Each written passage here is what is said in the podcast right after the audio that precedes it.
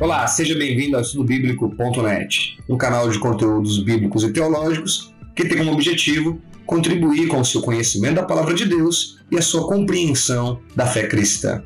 Aqui nesse nosso canal, estamos disponibilizando conteúdos a partir de diversas temáticas. Se você ainda não se inscreveu, é só clicar aqui no botão do lado e se inscrever no nosso canal para receber as notificações dos conteúdos novos que vamos estar disponibilizando semana após semana aqui através dessa plataforma. O tema de hoje que eu quero trabalhar com você é um tema bíblico, é sobre um personagem, na realidade não uma pessoa, mas um personagem religioso que é Dagon, ou a divindade cananeia conhecida por, com, com o nome de Dagon. Vamos, portanto, entender quem foi Dagon na cultura religiosa cananeia do Antigo Testamento. Primeiro vamos entender o significado do nome Dagon. Bem, no hebraico, o nome Dagon ele dá a ideia, dá o significado de ser cereal, ou a sua raiz também dá o significado de peixe, essas duas palavras. Cereal sugere um deus da agricultura, figura associada à cultivação. Era, portanto, um deus da fertilidade e um deus da agricultura, assim como outras divindades adoradas pelos povos do passado, pelos povos da Mesopotâmia, do Egito, da Anatólia que cultuavam determinadas divindades por meio de cultos eh, de fertilidade, Dagon era considerado pelos cananeus o deus da fertilidade, um deus que abençoava a sua agricultura. Era um antigo deus mesopotâmico que se tornou a principal divindade dos filisteus, que habitaram a terra de Canaã. E foi uma divindade muito proeminente na época de Salomão em Gaza, conforme nós temos relatado lá em Juízes 16, 21 a 23, em Beit Shean, nos dias de Saul e Davi, conforme temos registrado em 1 Samuel 5, 2 a 7, 31, 10 e 1 Crônica 10, 10. E também em Asdod, nos dias dos Macabeus. Isso está registrado lá no livro uh, apócrifo, no livro uh, histórico de 1 Macabeus, capítulo 10, versículo 83 a 85. Uh, Dagon geralmente era apresentado como uma criatura misto de peixe com cabeça humana. Ou seja, aqueles que veneravam a Dagon, que adoravam essa divindade, o representavam por meio de estátuas, onde se apresentava Dagon uh, um misto de peixe com ser humano, cabeça de homem e corpo uh, de peixe. Afirma-se que teria sido o pai uh, do grande deus Baal e que El seria o seu avô. Os estudiosos uh, têm um, dúvidas se Baal era filho de El ou neto de El. O fato é que o que nós temos de registro sobre Dagon é que ele, dentro do panteão religioso cananeu, ele era o pai uh, de Baal.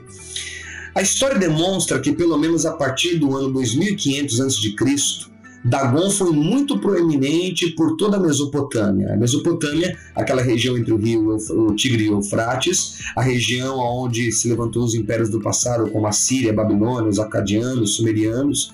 Então era uma divindade muito cultuada ali, e o culto a essa divindade também chegou à terra de Canaã. Essa influência foi demonstrada pelos nomes próprios, pessoais ou de lugares, conforme temos registrado em Josué 15, 41. Vamos entender algo agora sobre o ambiente histórico entre os povos cananeus e mesopotâmicos que cultuavam, portanto, essa divindade uh, chamada Dagon. Bem, um templo erigido em honra a Dagon foi descoberto pelos arqueólogos na cidade de Ugarit, que é uma cidade na região da Mesopotâmia, no atual Irã. Irã-Iraque, né? E esta, este templo ele tem cerca de dois mil anos né, de, de, de história, dois mil anos antes de Cristo. Foi construído provavelmente dois mil anos antes uh, de Jesus de Nazaré. Uh, este deus Dagon ele era largamente adorado entre os amorreus da Mesopotâmia. Na época do rei Hammurabi da Babilônia e do reino de Mari, por volta do ano 1850 a 1750 a.C., essa divindade Dagon era venerado como um deus da agricultura na importante cidade mesopotâmica de Ugarit. Na época de Sansão, Dagon era o principal deus dos filisteus, e nos dias de Davi, as experiências ligadas à Arca da Aliança em Asdod estiveram associadas a esse deus pagão, Esse é o relato lá de 1 Samuel 5, de 1 a 7, quando os filisteus entram na terra de Canaã e levam para, os, para o seu território a arca da aliança e colocam essa arca lá de frente uh, à estátua de Dagon. E aí o relato bíblico vai mostrar o que vai acontecer com a estátua de Dagon, que ela cai, né, conforme está registrado lá no texto de 1 Samuel 5, de 1 a 7. A adoração a Dagon perdurou por longo tempo, o que é demonstrado pelo fato de que até mesmo no dia dos Macabeus, essa adoração continuava acontecendo. Então foi uma prática idolátrica de culto a essa divindade que durou algumas gerações ali na região, tanto de Canaã, na região da, da terra de Israel, né? Uh, como também na região da Mesopotâmia.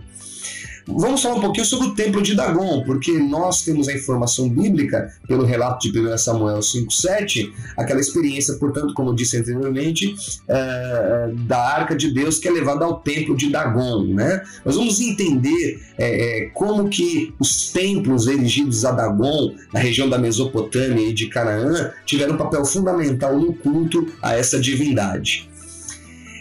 Ah, ele era quase uma divindade internacional, o que é demonstrado pelos muitos templos que foram construídos em honra a ele. Nós vamos ver, portanto, templos em Ugarit, Betsian, Gaza, Asdod e outras porções também uh, da terra uh, de Canaã.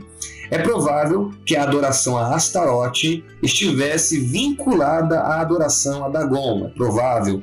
Os estudiosos chegam a essas conclusões mediante algumas descobertas de cunho arqueológico.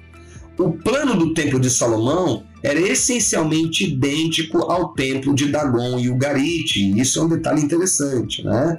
Nós não podemos achar que o templo que Salomão construiu em honra a Deus teve uma concepção arquitetônica original, porque não teve. Ele foi muito inspirado em outras uh, estruturas arquitetônicas dos povos circunvizinhos e o templo que foi erigido a Dagon, na cidade de Ugarit, a sua, sua estrutura arquitetônica serviu de base modelo para o templo uh, de Salomão. Tá?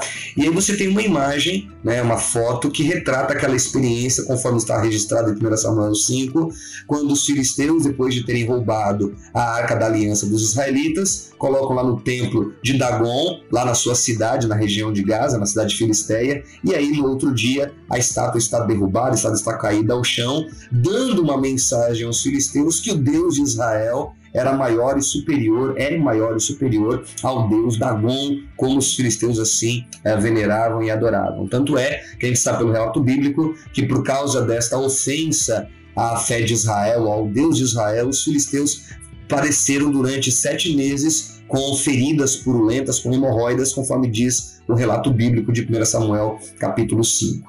Bem, eh, então este é a, esta é a divindade cananeia e mesopotâmica, né, chamada Dagon, teve, portanto, a sua origem na região da Mesopotâmia, mas teve forte influência em Canaã com o culto que a ele era prestado ali pelos povos que habitavam na região. Então esse é mais um estudo né, do nosso canal estudobiblico.net e eu quero pedir a você para nos ajudar na divulgação do nosso canal. Compartilhe com seus contatos, com seus amigos, curta, dê um joinha aí embaixo né, no canal, você está vendo aí o lugar para dar um joinha. Nós queremos aqui, semana após semana, disponibilizar conteúdos de natureza bíblica e teológica para contribuir com seu crescimento espiritual, e contribuir com a sua compreensão da palavra de Deus e ajudar você também a entender melhor a fé cristã. Obrigado por acompanhar o nosso canal e até o próximo conteúdo. Tchau, tchau.